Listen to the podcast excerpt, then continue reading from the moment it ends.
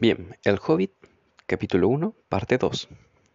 Por alguna curiosa coincidencia, una mañana de ese tiempo en la quietud del mundo, cuando había menos ruido y más verdor, y los hobbits eran todavía numerosos y prósperos, y Bilbo Bolsón estaba de pie en la puerta del agujero, después del desayuno, fumando una enorme y larga pipa de madera que casi le llegaba a los dedos lanudos de los pies, bien cepillados, por cierto Gandalf apareció de pronto. ¡Gandalf! Si solo hubieses oído un cuarto de lo que yo he oído de él, y he oído solo un poco de todo lo que hay que oír, estaríais preparados para cualquier especie de cuento notable. Cuentos y aventuras brotaban por donde quiera que pasara, de la forma más extraordinaria no había bajado aquel camino al pie de la colina desde hacía años y años, desde la muerte de su viejo amigo el viejo Tuck, y los hobbits casi habían, habían olvidado cómo era. Había estado lejos, más allá de la colina y del otro lado de del agua, por asuntos particulares, desde el tiempo en que todos ellos eran pequeños niños hobbits y niñas hobbits todo lo que el confiado Bilbo vio aquella mañana fue un anciano con un bastón. Tenía un sombrero azul, alto y puntiagudo, una larga capa gris, una bufanda de plata sobre la que colgaba una barba larga y blanca hasta más abajo de la cintura, y botas negras. Buenos días, dijo Bilbo, y esto era exactamente lo que quería decir. El sol brillaba, la hierba estaba muy verde, pero Gandalf lo miró desde abajo de las cejas largas y espesas, más sobresalientes que el ala del sombrero, que le ensombrecía la cara. ¿Qué quieres decir? preguntó. ¿Me deseas un buen día o quieres decir que es un buen día? Lo que quiera y, yo no, yo o no. ¿O que hoy, o que hoy te sientes bien? ¿O que es un día en que, se en que conviene ser bueno? Todo eso a la vez, dijo Bilbo, y un día estupendo para una pipa de tabaco a la puerta de la casa. Además, si lleváis una pipa encima, sentaos y tomad un poco de mi tabaco. No hay prisa, tenemos todo el día por delante.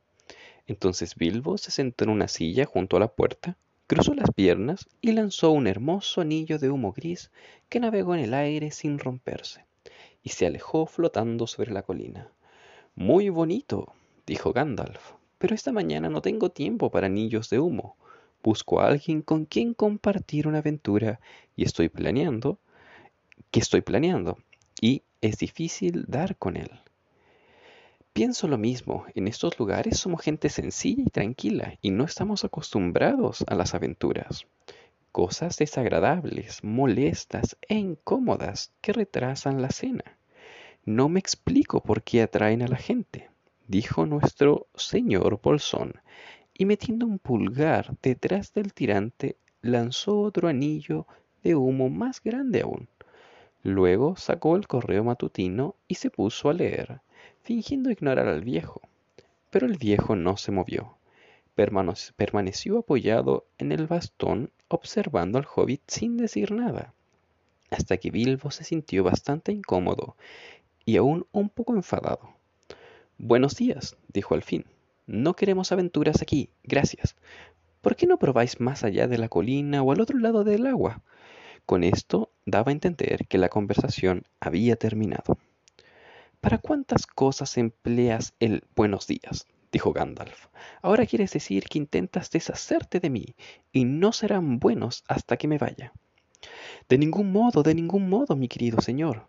Veamos, no creo convencer vuestro nombre. Sí, sí, sí, mi querido señor. Y yo sí que conozco tu nombre, señor Bilbo Bolsón.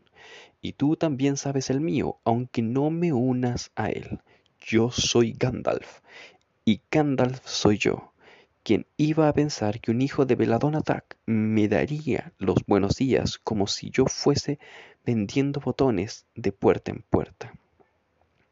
Gandalf, Gandalf, válgame el cielo, ¿no sois vos el mago errante que dio el, que dio el viejo Toc un par de botones mágicos de diamante que se abrochaban solos y no se desabrochaban hasta que les dabas una, una orden? ¿No sois vos quien contaba en las reuniones aquellas historias maravillosas de dragones y trasgos y gigantes y rescates de princesas y la inesperada fortuna de los hijos de, de mi madre viuda? De, madre viuda, no, no el hombre que acostumbraba a fabricar aquellos fuegos de artificio tan excelentes. Los recuerdo, el viejo Toc los preparaba en los solsticios de verano, espléndidos. Subían como grandes lirios, cabezas de dragón y árboles de fuego que quedaban suspendidos en el aire durante todo el crepúsculo. Ya os habréis dado cuenta de que el señor Bolsón no, ya os habréis dado cuenta que el señor Bolsón no era tan prosaico como él mismo creía, y también de que era muy aficionado a las flores. Diantres, continuó, ¿no sois vos el Gandalf, Gandalf, responsable de que tantos y tantos jóvenes apacibles partiesen hacia el sur en busca de locas aventuras? Cualquier cosa desde trepar árboles a visitar elfos, o zarpar en barcos y a navegar hacia otras costas. Caramba, la vida era bastante apacible entonces, quiero decir. En un tiempo tuvisteis la costumbre de perturbarlo todo en estos sitios. Os pido perdón, pero no tenía ni idea de que todavía estuvieseis en actividad. ¿Dónde si no iba a estar? dijo el mago. De cualquier modo, me complace descubrir que aún recuerdas algo de mí. Al menos parece que recuerdas con cariño mis fuegos artificiales, y eso es reconfortante. Y en verdad, por la memoria de tu viejo abuelo Toc, por la memoria de la pobre Beladona, te concederé lo que has pedido. Perdón, yo no he pedido nada. Sí, sí, lo has hecho, dos veces ya. Mi perdón te lo doy.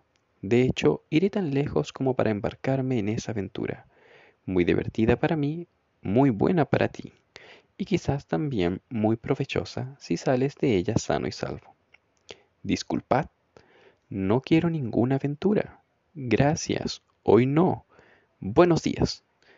Pero venid a tomar el té, cuando gustéis. ¿Por qué no mañana? Sí, venid mañana. Adiós. Con esto el hobbit retrocedió escabulléndose por la redonda puerta verde y la cerró lo más rápido que pudo sin llegar a parecer grosero. Al fin y al cabo, un mago es un mago. ¿Para qué diablos lo habré invitado al té? se dijo Bilbo cuando iba hacia la despensa. Acababa de desayunar, acababa de desayunar hacía muy poco pero pensó que un pastelillo o dos o un trago de algo le sentaría bien después del sobresalto. Gandalf, mientras tanto, seguía la puerta, riéndose larga y apaciblemente. Al cabo de un rato subió, y con la punta del bastón dibujó un signo extraño en la hermosa puerta verde del hobbit. Luego se alejó a grandes zancadas, justo en el momento en que Bilbo ya estaba terminando el segundo pastel y empezando a pensar que había conseguido librarse al fin de cualquier posible aventura.